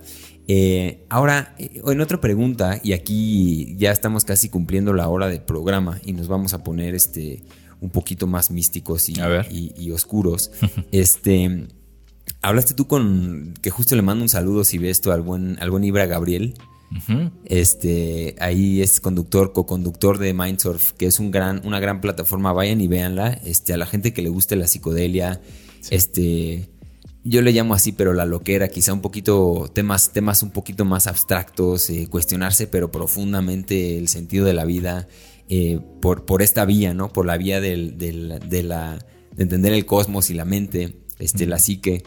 Eh, y, mucho a través de, la, de, los enteógenos o sustancias psicodélicas, véanlo. Este, Pero bueno, escuché que hablaste, tienes un programa, ¿no? Con Ibra Gabriel. Sí. Este, y él es un, él, le mama a este pedo del ocultismo y de, toda esta parte, ¿no? O sea, si ya nos ponemos un poquito más místicos, este, ¿en, dónde estás tú? ¿Cuál es tu definición? ¿O cómo dirías o cómo interpretarías hoy por hoy tú la palabra magia? O sea, mm. esta parte, eh, pues sí, menos racional, menos racionalizable, este, menos, menos eh, que esté al alcance de la ciencia, menos este, tangible, por llamarlo de, esa, de, esa, de una manera. ¿Dónde está ahí tu percepción? O sea, ¿qué es la magia? ¿La magia existe? ¿No existe? ¿Dónde estás tú en tema místico? ¿Qué opinas de, de ese universo? No sé, es una buena pregunta porque estoy, estoy un poco ambivalente en esta, en este, esa esfera. La esfera tan mística. Hay una parte que me causa cierto repele y otra que me interesa. O varias que me interesan. Entonces, regresando al tema de lo espiritual y el sentido profundo, creo que incluso en, lo que la gente llama magia o lo que llaman tal vez místico, pues hay sentidos profundos también ahí, ¿no? Hay, hay cosas que no se pueden explicar, hay cosas que tienen un impacto en la vida de las personas. Em, pues muchas veces la gente quiere creer que es inexplicable, ¿no? O le dan su propia explicación y dicen, esto es inexplicable. Cuando a lo mejor sí hay una explicación, ¿no? Y, la verdad es que no lo quieren saber, no, porque, porque le quita ese brillo este, que, que tanto los alimenta, ¿no? Hay, hay historias de muchos tipos en los que pues no sé, se muere alguien, se muere su mamá y esa noche sintieron una presencia. Y les llamaron a la hora y que su mamá había muerto o algo. Ok. Entonces conozco ese tipo de historias, conozco historias de, pues muchas sincronicidades un poco raras, ¿no? Que no sabe nadie qué, qué pasa. Puede que haya una explicación. Yo me inclino a que las hay. Tampoco estoy como tratando de desmentir a la gente y estar como, no, eso nunca sucede. Este, pero creo que muchísimas personas están, están muy infatuadas con lo místico. Ok. Y, eso pudiera llevar a lo mejor un poco al aspecto anticientífico, que, que también es otro aspecto que me interesa, ¿no? Me interesa mucho entender cómo es que hemos evolucionado en nuestros entendimientos del mundo. Y cómo la ciencia, por más fría matemática, este, arquitectónica o lo que sea que parezca, tiene también un aspecto muy interesante de, espiritual y de místico. Y, ahí como que refiero mucho a, Carl Sagan, ¿no? No sé si lo, si lo has leído, ¿sabes? No mucho, la verdad. Pues sí, Carl Sagan es un pues, divulgador, científico, astrónomo, de los 90 que creó esta serie Cosmos. Ok. Y, y me gusta mucho su forma de entender la ciencia, porque justo no es como, ah, pues los planetas están hechos de gases y esto y aquello y eh, por eso la Tierra tiene esta inclinación y tal, ¿no? Como que obviamente eso son datos y son cosas que les interesan, pero él busca esos sentidos un poquito más profundos de, de la realidad y, encuentra, ¿no? Tiene una, hay una foto muy, muy famosa que se llama Pale Blue Dot, que es el, punto pálido azul, que es una foto del universo con un puntito mini, mini, mini azul, con un, rayo de sol que le está cayendo y dice, ahí está todo, ahí está la historia de todos. Y a veces nos creemos como que tan, que entendemos.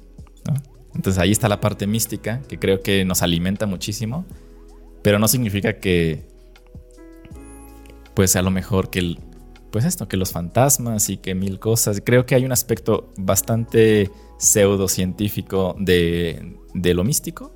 Okay. Y creo que hay aspectos profundos eh, siempre y cuando como que no sean necesariamente como, no, no quiero, no quiero entender qué es lo que está pasando.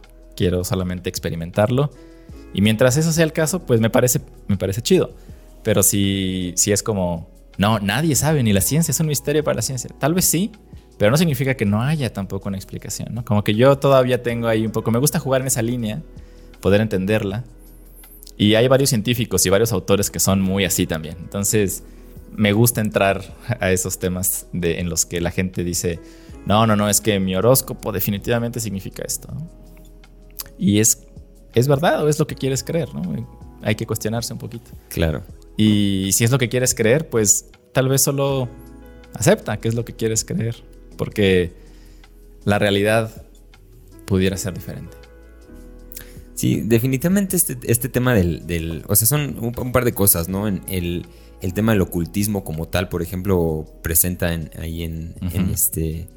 Pues en los trabajos herméticos y demás, el, el hecho de que no hay tal cosa como la, el azar, ¿no? No hay, no hay tal cosa como la fortuna, sino que todo está correspondiendo a una ley y que no conozcamos esa ley es una cosa, ¿no? Que el ser humano puede entender o no estas leyes es una cosa y que no existan las leyes es otra cosa muy diferente, ¿no? O sea, no hay como tal una casualidad y como dices, hay más bien este conformismo de la gente que dice, no, no, sabes que prefiero no saber, prefiero ponerle un velo a esto y que sea lo oculto o lo, o lo mágico, en lugar de darle doble clic y pues cosas que ya tienen una explicación, ¿no? Que sí tienen alguna, algún tipo de, de, bueno, ha habido un tipo de razonamiento eh, detrás, de, detrás de esto, ¿no? incluso pruebas, experimentos y demás. Eh, entonces son, son, son esas cosas. Yo te diría que de ahí sí nada, o, las palabras para la gente que está escuchando esto, que le guste la magia, que le guste como lo desconocido, o sea, nada sin cuestionar, ¿no?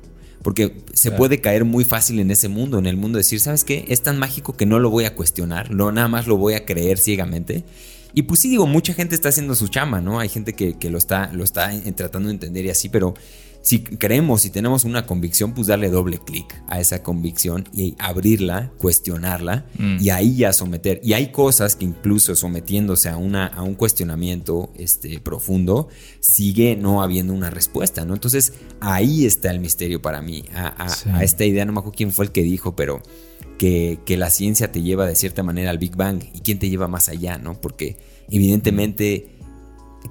o sea, puede haber algo más. Esa palabra puede pues ya ahí implica todo este misterio, ¿no? Ahí es, es, el misterio al que, al que me refería. Y, haciendo un poco hincapié en una historia que también yo sé que tú tienes muchas ganas de contar, este... El, tema de, las experiencias eh, pues de, conciencia expandida, ¿no? Que nos permiten mm. accesar a otras realidades y que también, si nos vamos a la ciencia, quizá no hay mucha explicación. Eh, mm. Bueno, hay algo de explicación, pero en muchos otros caminos no hay una explicación real. Y te quería preguntar eso, este, en tu experiencia con, estas vivencias, ¿no? Con, con, el uso de enteógenos, con el uso de, estas técnicas que te sacan y que te entregan experiencias inefables, inexplicables, mm. ¿cuál ha sido tu experiencia, tu vivencia, una que, alguna que quieras compartir que te haya marcado de alguna manera? Eh, porque sé que las tienes, mi estimado Charlie. Sí, pero antes déjame regresarme un pasito. Venga. A, a, lo de lo místico y la magia y lo oculto. Perdón, me salté, me salté porque me emocioné, pero, pero Sí, ahorita regresamos ahí. Eh, hay, un aspecto también súper interesante con respecto a la mente, ¿no? El hecho de saber que la mente es, pues es, es, la, máquina con la que entendemos el mundo.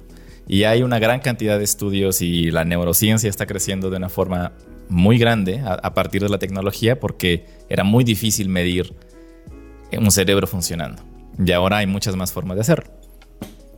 Entonces, eh, existen estas cosas llamadas sesgos cognitivos, que es una lista impresionante de, cosas que nos, nos, fallan a la hora de hacer un cálculo. Y, ser conscientes de que tenemos la tendencia a confirmar lo que creemos, tenemos la tendencia a ignorar eh, lo que no nos conviene, mil cosas, hay un montón de sesgos, ¿no? Y el sesgo de confirmación es clave para entender aquí el tema del ocultismo. Claro. ¿No? El hecho de que vi que la puerta se cerró y de repente hubo una balacera y entonces es un fantasma. Mi mamá, era mi mamá la que cerró la puerta porque, ¿sabes? Es como, pues estás confirmando, ¿qué tal si hubiera pasado al revés? ¿Qué habría pasado? ¿No? Y un poco todo este tema de de querer creer, de querer confirmar. Siempre queremos hacer eso y eso está inmerso y disperso en todas nuestras actividades, incluso en las redes, en nuestras opiniones políticas, en nuestras opiniones sociales. Queremos juntarnos con la gente que piensa como nosotros y que confirme lo que ya sabemos, ¿no? Y por eso, pues, las famosas, estas burbujas, ¿no? Entonces, creo que con el tema del ocultismo hay que meterle ahí la, la parte de no solamente cuestionarse, pero cuestionarse cómo, sino que también los sesgos, el sesgo de confirmación es algo que impera en absolutamente todo lo que hacemos. Y ahí vale la pena leer mucho a Daniel Kahneman, es un, sí, Think Fast ¿no? Es el libro por excelencia. Sí, Daniel Kahneman también. Eh, Yo tengo uno muy bueno que se llama, este, bueno, está en inglés el título, que se llama You're Not So Smart. Mm, ¿De quién que No me acuerdo el, escritor, pero es, el título es You're Not So Smart. ¿Por qué tienes muchos amigos en Facebook, haz de cuenta? Y es una lista así súper e, explícita y clara de, los, de todos los sesgos cognitivos o cognitive bias que, que hay. Y es un tema súper interesante. Este, es un tema que me encanta a mí también, porque es como la, el aspecto científico de cómo pensamos y el hecho de que lo que pensamos creemos que es real y empezar a decir, de, y Daniel Kahneman lo explica muy bien, y no me acuerdo ahorita también, Dan Ariely también es otro, okay. se llama, su libro no me acuerdo cómo se llama, pero su, el área en el cual trabaja, que fue la que creó Daniel Kahneman, se llama Behavioral Economics. Claro.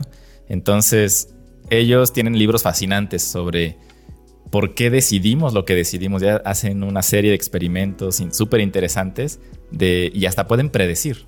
Pueden predecir perfectamente ¿por qué tal persona va a creer esto y esta persona no? Y cuando te enteras de eso, pues te da más material para también cuestionar y decir, ¿será que solamente quiero creer lo que me, me conviene? Sí. O quiero saber un poquito más, o quiero saber también ese tema de saber la verdad, pues se vuelve un poco ahí también muy esotérico. Pero, pero creo que sí hay herramientas para poder entender un poquito mejor la realidad que nos rodea. Y hablando de la realidad, pues los enteógenos son un, un golpazo a, lo, a las concepciones de realidad. ¿Cómo se ve o cómo se siente un golpazo? Pues se caen. De hecho, hay una, hay una frase, no me acuerdo cuál es la palabra exacta, pero es.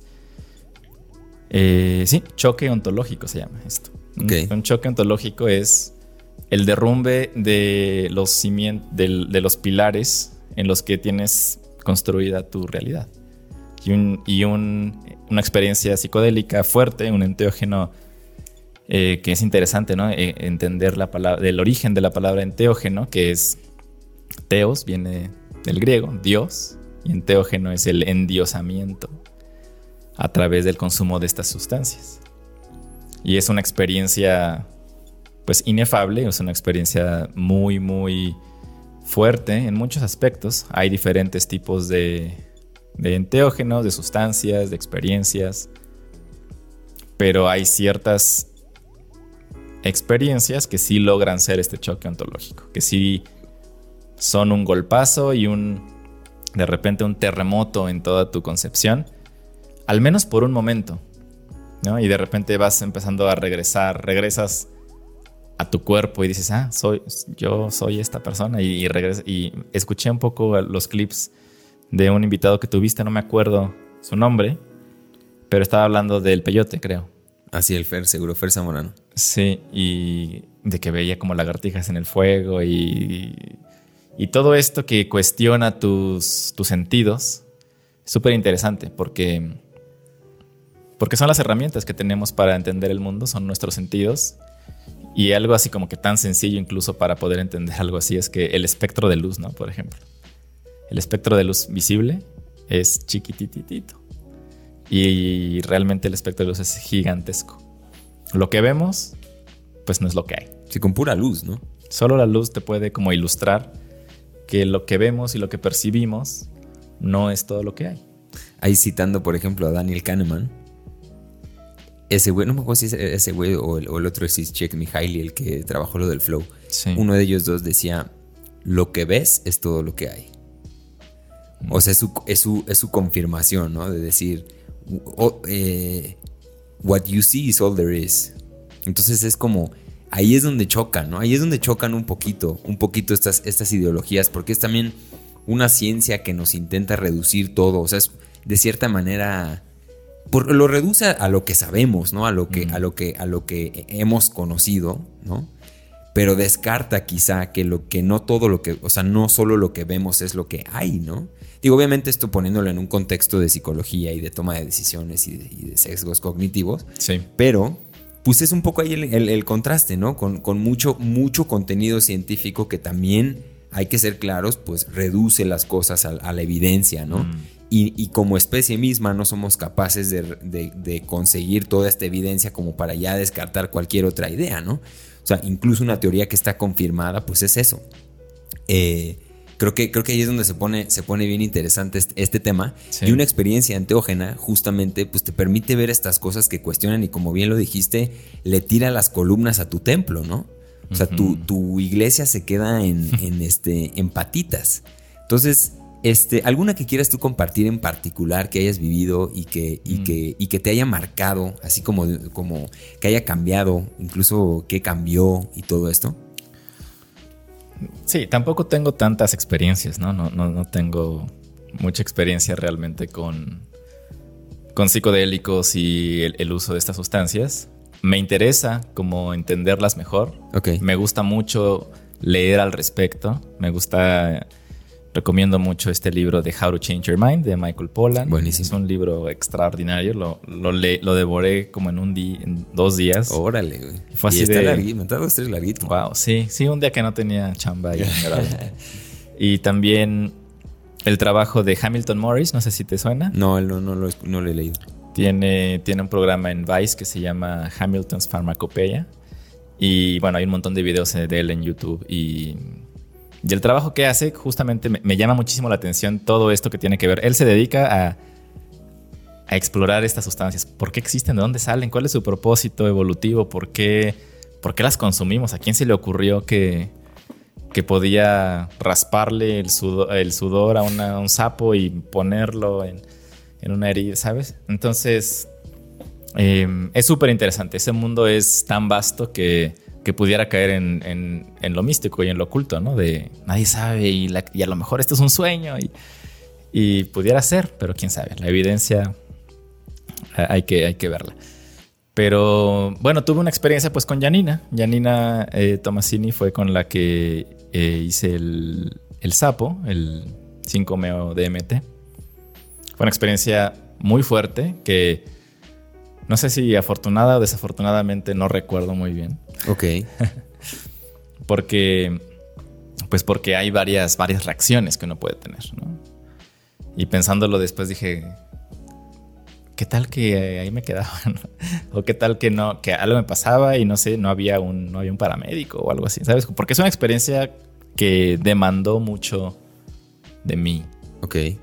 Entonces, desde ese sentido, como que digo, por eso mismo, ya me parece un poco valioso, ya me parece muy valioso haber tenido la experiencia porque, porque es algo que nunca había sentido. Ok.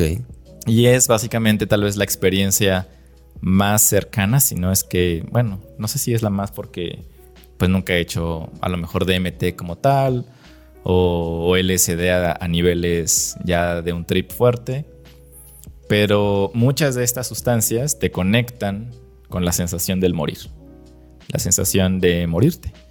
Y el sapo tiene esa marca registrada, ¿no? Es como, porque es un viaje de 15 minutos.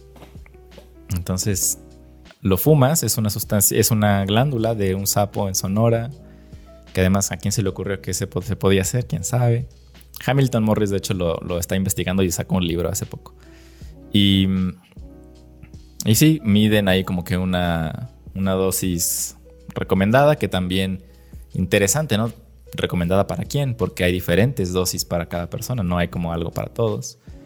Eh, y una vez que lo fumas, pues desapareces un poco de este plano, así como no hay forma realmente de describir la sensación, pero la forma más fácil de describirla es que sientas que, que te moriste.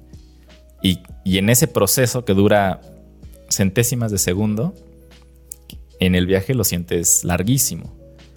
Y la lección está en soltar. La lección es, te tienes que dejar ir. Porque si no te dejas ir, sufres muchísimo. Sí, es una, nada más interrumpiéndote, ahorita te dejo seguir, pero es, no me acuerdo quién dijo que, bueno, alguna vez escuché que es como si en un viaje psicodélico, este, si en un viaje psicodélico usted siente que se va a morir, muérase. Uh -huh. Si usted siente que se va, le va a explotar la cabeza, que le explote. es eso, ¿no? Es como aceptar lo que venga, porque si te peleas, la sufres. Sí, exacto. Y y tiene mucha similitud también con lo que cuentan las personas que han tomado ayahuasca a, a, ciertos niveles, que también es algo bastante interesante. Que no todos tienen la misma experiencia tan fuerte, porque es un brebaje que quién sabe si la concentración de todos sea la misma, etcétera, etcétera, ¿no? Pero también ahí, siendo un viaje tan largo, yo nunca lo he hecho, posiblemente en algún momento, pero no, no sé, ahora no, no, no me atrae demasiado tener una experiencia así. Pero pero sí, definitivamente la lección está en el soltar, que es una lección muy, muy fuerte eh, de desapego, ¿no? Eh, sentir que estás soltando algo tan valioso, tan valioso como tu vida, es una lección en sí misma cuando regresas. Porque regresas y, wow, tengo una vida, ¿no? estoy vivo, tengo la fortuna de tener este cuerpo. Y empiezas como a apreciar mi, minucias de tu vida, así como ¿qué onda con la luz? O sea, que cosas que antes se te pasaban de largo y ahora las, las ves con otros ojos. Y también tiene que ver un poco permitirte tener esa experiencia, permitirte entender tal vez el sentido profundo de esa experiencia. Que para muchos pudiera ser solamente pues una experiencia loca, ¿no? Y de ahí viene todo el análisis de psicodélicos que, que, está muy, muy avanzado en la actualidad, pero muy avanzado, pero también en pañales, porque estuvo detenido muchas décadas. Claro. Pero, pero es súper interesante que haya personas que hayan hecho o tenido experiencias de ese tipo, pues en contextos de fiesta, ¿no? O sea, no me pudiera imaginar una experiencia así en un festival o algo así. O sea, sería tan, sería mucho más, tal vez, duro, ¿no? Un sensory overload tremendo.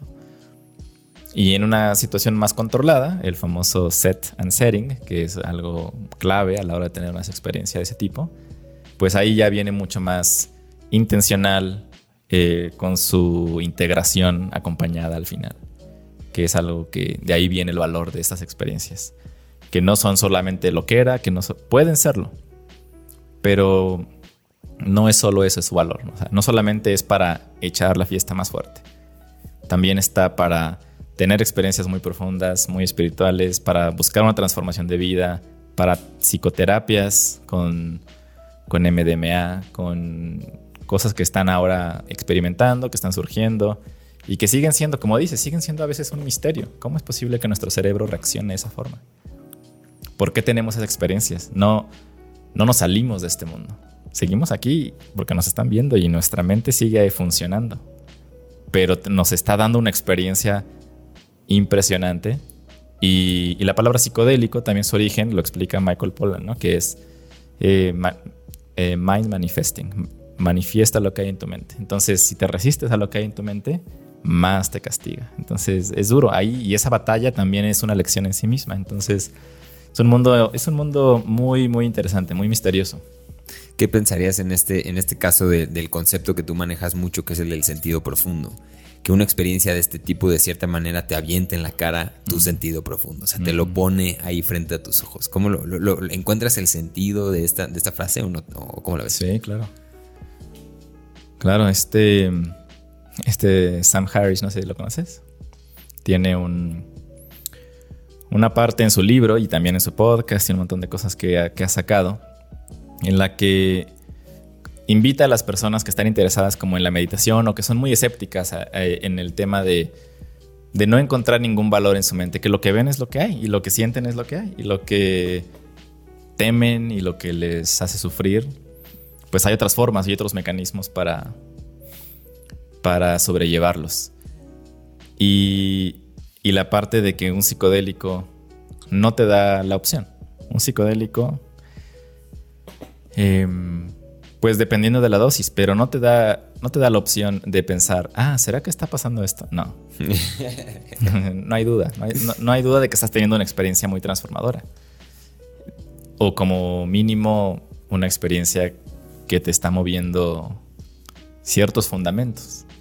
Y como tal, si tienes em, la sensibilidad de poder entender qué significa eso para ti, porque para cada quien significa algo distinto, ya es valiosa la experiencia.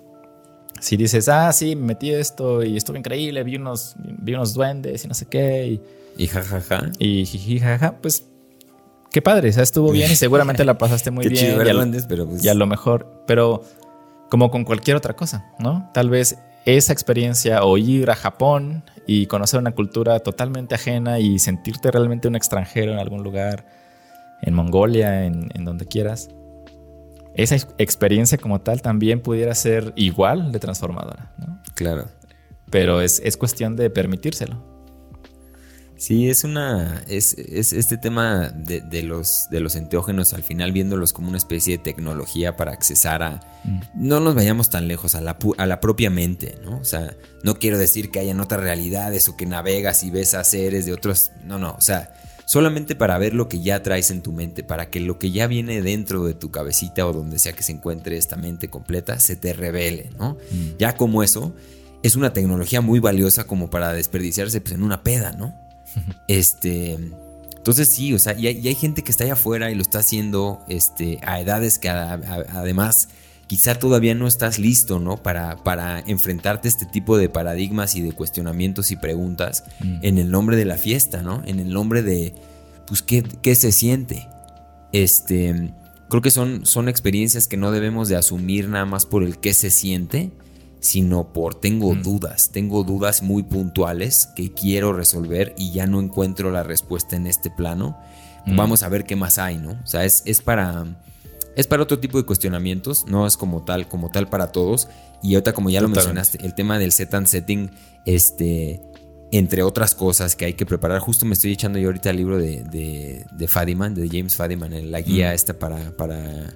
No me acuerdo cómo se llama, se me, se me malo para los nombres, pero la guía espiritual para un viaje, no sé qué. Ah, sí. Su libro, este, que ahorita tú te estás echando el de, el de las personalidades, ¿no? La sinfonía de, de Your- Your Symphony of Self se llama. Sí, es un gran, es un gran autor, pero, pero o sea, hay formas de hacerlo, ¿no? Ahí hay formas, este, incluso terapéuticas, hay formas correctas de hacerlo. Entonces, muchachos, aquí no invitamos a nadie a hacer nada. Es más, si, si no tienen la edad y no se sienten listos para, para preguntarse cosas densas, no lo hagan porque se pone denso. Este, y sí, no es para todos. Requiere un trabajo previo, ¿no? Una, ex- una experiencia. Igual hay escalones, hay una escalera que se puede ir subiendo poco a poco. Empezando incluso con métodos como de respiración holotrópica. Este, Sí. ¿no? La misma meditación, creo que ya, ya te puede poner eh, en un estado. Este, o sea, es un camino que hay que, que, hay que ir este, caminando. Sí. Y, y sí saltarte de, de 0 a 1000, pues, pues, pues te va a pasar. O sea, si te subes a un Fórmula 1 y no sabes manejar, pues te vas a dar un poco en la madre, ¿no? O sea, está más que claro. Sí, no, no es para todos. Y también, como dices, si tienes ciertas, cierta curiosidad de explorar alguna parte de, de ti, vale mucho la pena intentarlo. Pero, claro, tiene un montón de. De hay un montón de cuestiones que hay que considerar. ¿no? Eh, Entre ellas, la salud mental. Si eres una persona con historial de esquizofrenia o en tu familia hay tal cosa o hay depresiones muy fuertes porque los efectos pueden ser muy muy puede ser un volado y Claro. más más es un volado en un mundo sin, sin regulación en un mundo donde es ilegal usar esas sustancias Claro. entonces si no hay regulación pues qué obtienes la la sustancia de quién sabe quién en un cuartito oscuro y qué tiene, quién sabe, pero es lo que te dijeron y te lo echas y quién sabe qué va a pasar. Claro. Entonces, hay muchos peligros en eh, aventarse solo así, sin a lo mejor alguna recomendación de alguien que ya sepa, con un acompañamiento, con una integración, como parte de un proceso. Y, y- e incluso teniendo todo eso, tal vez teniendo todos los elementos, eh, tal vez a la mera hora, si sientes que no, es bueno decir, sabes que tal vez no es mi momento. Sí. Este, pero bueno, aquí iba- me se me iba, se me fue la idea. Iba a decir que, ah, que cuando, que incluso teniendo todos los elementos, a veces ni siquiera sabes, no sabes lo que significa, ¿no? Sí, sí, no, no, no, lo- te lo han platicado, pero... Pero no es lo mismo cuando ya estás ahí. Claro. Sí. Sí, hace un par de semanas igual sí te hice esta cita, pero es que es muy cierta, es que para el que no lo ha hecho no hay explicación que sea suficiente y para el que ya lo hizo da igual la explicación, ¿sabes? O sea, no, no es necesaria. Sí. Eh, palabras más, palabras menos, pero justamente es esto de que nos predisponemos a algo que creemos que vamos a sentir, que creemos con palabras, con un idioma totalmente impreciso en Sí. esos temas. Este, pero bueno, eh, ya estamos llegando, mi Charlie, al final de, de- del, pues sí, del programa, del- de, este episodio que ha sido un completo placer. Este, Igualmente. la neta, muchas gracias por venir. Eh, y, y me gustaría quedarme hablando un par de horas más. O sea, la neta, no, no, yo no tengo prisa, ¿sabes? pero, pero yo sé que Mike, el editor, nuestro editor querido, sí. Entonces, este, siempre me dice, ¿por qué tan largos? No sé qué. Ya le digo, Mike, agárrame la onda. Andábamos aquí tranquilos, tomando una Estaba- cervecita. estaba interesante. Se puso interesante y pues al grano, ¿no? No nos andamos aquí cuidando de tiempos. Mm. Pero, este, indudablemente, como, como todo lo que es pasajero, pues esto también se termina y vámonos acercando al final. Entonces, para, para esta parte final son un par de preguntitas. Este, pues, pues una quizá un poco cliché, nada más que la formulamos de una manera un poco diferente en este espacio, en este podcast, al que si no están suscritos, suscríbanse. Este, ya me salen bien esas, este, Sí, no, eh, ya lo tienes Esos bien- hooks ya los tengo. ¿verdad? Este, no, pero te, te estaba diciendo que la, la pregunta es un poco trillada porque muchos espacios la he escuchado mucho que la hacen y es este ejercicio del consejo, ¿no? Mm. que a mí no me gusta, no me gustan los consejos porque lo que a ti te sirvió probablemente a alguien más no le sirva. O sea, es creo que muy ignorante pensar que lo que a mí me sirvió le vaya a servir al resto. Este, y más de dar un consejo si nadie me lo está pidiendo. Este ejercicio de nada más andar aconsejando a la banda hacia el aire no se me hace lo más saludable. Pero este, aquí lo, lo, cambiamos un poquito hacia a ti mismo. ¿Qué tipo de, qué tipo de mensaje ahora sí se, vale formularlo porque es a ti mismo en el pasado. Mm. ¿Qué tipo de consejo te darías a ti mismo, Charlie, Carlos Arroyo? Encuentros de Mentes, Spotify, síganlo. Increíble personaje. Este, cuando, ¿Qué tipo de, consejo te darías cuando estabas acá más, más menzón, más, este, más perdido, más joven? Este, ¿Qué tipo de consejo le daría el Charlie de hoy a, ese Charlie de ese momento que quizá puedes ahorita visualizar? Mm. Sí, es un buen ejercicio ese. No, no lo he hecho. Y me, he encontrado con muchos como videos de eso. Gente que dice lo que le diría a mi yo de hace. de, la secundaria, ¿no? Y. Pues no sé, hay varias cosas, por supuesto, ¿no? Eh, para empezar. Todavía hay tiempo, ¿eh? Todavía hay tiempo, perdóname. Todavía hay tiempo. Hay tiempo. Date, date. Para empezar, que pues un poco esto, que todo, todo pasa, ¿no? Que las cosas no son tan, tan serias ni tan permanentes como cuando estamos más chicos creemos que son. Que si alguien te dice algo y de repente ya es el fin del mundo, o crees que si tomas una decisión, como a lo mejor una carrera, ¿no? Ya te tienes que quedar ahí por siempre y si entras a un trabajo, pues aguántate ahí hasta que te corran siento que yo tenía un poco esa mentalidad, un poco la de toma decisiones bien en este momento y ya. Este, y ahí quédate. Por eso me costó tanto trabajo cambiar mi rumbo. Tenía, yo iba en un rumbo de décadas, pues unos 22 años. Em, pues con un rumbo muy establecido y con decisiones que tenían mucho sentido para el propósito que, que persigue ese camino. Entonces me daba mucho miedo de eh, pensar más allá. Miedo de pensar más allá. Entonces, ese es como un, foco rojo, ¿no? Es como, ¿tienes miedo de pensar más allá? ¿Por qué? ¿Qué, ¿Qué pasa si dejas esto? ¿Qué se cae? ¿Qué se rompe? Entonces, tal vez, ¿no? A, a mi yo de esa época en la que me sentía perdido, le diría, aviéntate, ¿no? O sea, no va a pasar más. No, no, vas a, seguramente va a doler. Ya sabes que vas a perder muchas cosas. Vas a perder amistades, vas a perder gente que, que te conoce desde chico, vas a perder un camino que se siente bien ir avanzando en un camino. Y de repente ya no estar ahí, te sientes, tengo que empezar desde cero otra vez, ¿no? Pero la verdad es que no empiezas desde cero, empiezas desde esa experiencia. Nadie empieza desde cero. Todos empezamos con las cosas que tuvimos antes, que son escaloncitos a donde estamos ahora. No es el cero ese. Entonces, creo que eso le diría, ¿no? Como aviéntate, explora más, tómatelo más con calma. Porque iba un poco apresurado con mis decisiones, como que creía que, que eran para siempre. Y no, ni siquiera, ni siquiera ahora siento que que mi profesión sea para siempre, ni, ni encuentros de mente será para siempre, ni muchas cosas que ahora como que más bien se sienten como juegos, se sienten un poco como explorar, como entender qué me pueden esas cosas enseñar de mí, más allá de yo entregarme a esas cosas. Entonces creo que por ahí iría ese consejo que le diría a ese, a ese Charlie de 19, 20 años. Ok. A huevo. Pues esta, esta parte, o sea, yo aquí escucho una voz, la voz justo de la impermanencia, ¿no? De decir, todo pasa, aviéntate. Desde desde ese todo pasa, las cosas ya las puedes enfrentar de una manera mucho más relajada, ¿no? O sea, aunque la cague, ese error va a trascender y va a venir lo que siga y entonces todo va a pasar. Que, es un concepto también, volviendo al tema de, soltar y de, de, tu experiencia con el sapo, ¿no? Este este tema de la aceptación y de la y de la pues del, soltar, que más o menos yo lo traduciría pues, relativamente dos conceptos similares.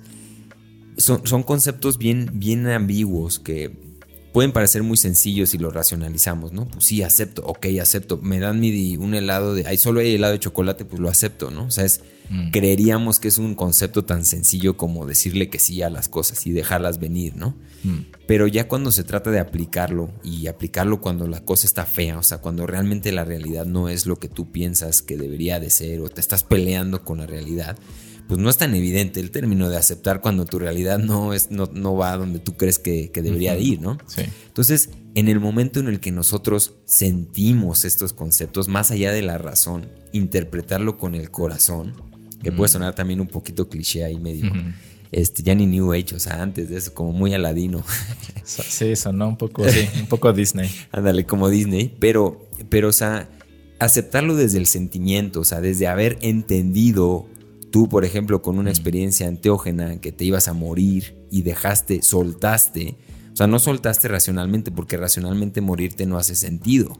Sueltas desde otro lugar, ¿no? Entonces, desde entender este concepto también de la impermanencia, pero no desde la razón, sino desde un lugar muy profundo y, y un sentido profundo como tú lo, como tú lo dices, es más fácil tomar, tomar acción y tomar decisiones cuando la cosa se pone fea, porque ya entiendes este concepto o esta idea desde un lugar pues, más profundo, ¿no? No tanto en, las, en el mundo de las ideas, sino en el mundo de, los, de las emociones y de, de sentir estos, estos conceptos. Bueno, es un poquito como yo lo, lo, interpreto. Pero, pero bueno, gran, gran consejo, gran consejo. Este, me encanta esta parte, me encanta porque es, porque la neta, ese ejercicio, como tú dijiste, güey, pues es que ya, o sea, he visto que hay gente que lo hace. Quizás hacerlo en vivo, enfrente de una cámara, este, pues sí vomitas lo primero que te, que te sale, ¿no? Si no, si no pensado antes. Entonces, eh, se puede poner muy, muy honesto y en este, esta parte del programa me gusta mucho por eso, porque aquí salen cosas muy, muy bonitas. Este, pero bueno, muchas gracias por compartir eso, eh, Charlie. Y la última pregunta, ahora sí, para terminar, antes de que nos vayamos. Este, ¿qué es para ti, Charlie, vivir con los pies en la tierra? Mm. Es una buena también. Pues me da la idea, ¿no? Empezando con. Con cómo relaciono esa frase con algo que eh, platicaba hace poco con, mi chica. Eh, la palabra grounded. En inglés. Sentirse en el suelo, con los pies en la tierra, un poco es lo que significa. Aunque tiene un poco también el sentido de. como de estar un poco enterrado también, de estar enraizado. El grounded también es como estás castigado, ¿no? Ah, bueno, también tiene, tiene ese sentido. O sea, es como que tienes una raíz y no te puedes mover, pero es pues echar raíz no necesariamente es eso. Claro, no, pero esto más bien va en el sentido de cuando una persona o cierto lugar o hasta eh, una canción o algo así, pero por lo general una persona. Eh, cuando una persona, como when someone grounds you, esa es una, algo como una, una experiencia muy interesante, que es, esa persona te, te baja un poco. Tú estás ahí como que en el aire, en el éter, haciendo ideas y tal, y una persona que un poco te, baja la realidad y, también te hace sentir como conectada con, con, contigo mismo, con tu raíz un poco.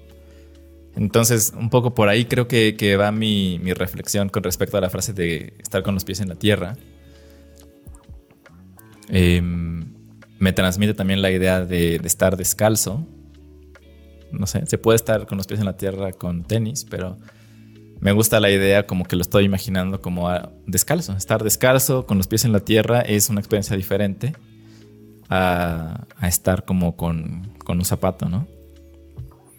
Y, me, gusta la, me gusta el concepto porque parece, parece indicarte como, como observa. Creo que eso significa estar con los pies en la tierra. Cuando estás con los pies en la tierra estás como, al menos en, mi, en mi imagen ahorita de esa frase, es estar como parado observando, observando un panorama en, la cima de una montaña o, en la playa. Estás con los pies en la tierra observando, es como observa. Creo que eso significa. Y, y el podcast tiene, me gusta el nombre, tiene como esa sensación también. Observa lo que estamos diciendo. Y, y si conectas con eso, adelante, qué padre. Y si no, pues escucha el siguiente episodio. Cámbiale y ya, vuelve, vuelva, vuelva más tarde, joven. Más tarde, ahorita no. No, muy bien, este, increíble, increíble, sí, poner los pies en la tierra, este, en la playa, justo me, me remitió como a sentir eso, ¿sabes? A cerrar los ojos, a poner los pies en la arena, estar ahí parado enfrente del mar, sintiendo cómo, cómo sopla el viento, mm. haciendo solo eso, lo que eso nos dé, lo que eso nos quite, lo que eso nos, nos ponga lo que sea que eso quiera decir, este, ese sentimiento más que el concepto. Eh, la gente que ha estado en la playa, que han tenido la fortuna, espero que todos a, este momento hayan ya conocido la playa, si no vayan. Este, pero, pero sí, eso, eh, increíble, increíble este, reflexión. Eh, pues mi Charlie, ha sido un extremo placer tenerte en esta mesa. Este, Gracias. Espero, espero que se repita este, muy pronto. Este, seguramente estaremos invitando a los invitados nuevamente a hablar otros temas porque aquí me quedé además con unas 100 notas que no pude que no pude este, profundizar. Este sigan a Charlie otra vez, no quiero dejar pasar la oportunidad para, para, para no promocionar, sino compartirles el podcast Encuentros de Mente. ¿Es de mentes? Encuentros de mentes, ¿verdad? Sí, encuentros de mentes. Encuentros de mente, no, encuentros de mentes. Este síganlo, tiene unos episodios y lo que se viene seguramente se va a poner igual de chido. Este, redes sociales, mi Charlie, ahora sí, aviéntate el anuncio completo. Pues redes sociales del podcast son buscar solo encuentros de mentes en Facebook, en, en, Instagram también. Como que me gusta Instagram porque puedes compartir los episodios por Spotify como más fácilmente. Ahí estamos también. Estoy como, creo que es E de Mentes. Tal vez, o a lo mejor encuentros de mentes, no me acuerdo muy bien. Ahí lo ponemos, en, lo ponemos en tus notas. Sí, van, a estar aquí abajo, aquí, pongan aquí abajo, aquí está todo. y, también mis redes personales pues son prácticamente también eh, un foro para el podcast. Eh, poco menos, pero también. Y es Charlie Carax, Charlie Carax en todos lados. Twitter, Instagram, Facebook. Ok. De lujo, pues ya lo escucharon, no dejen de pasar la oportunidad de seguir a este señor. este y muchas gracias por llegar hasta aquí. Suscríbanse, compartan si les gustó el contenido.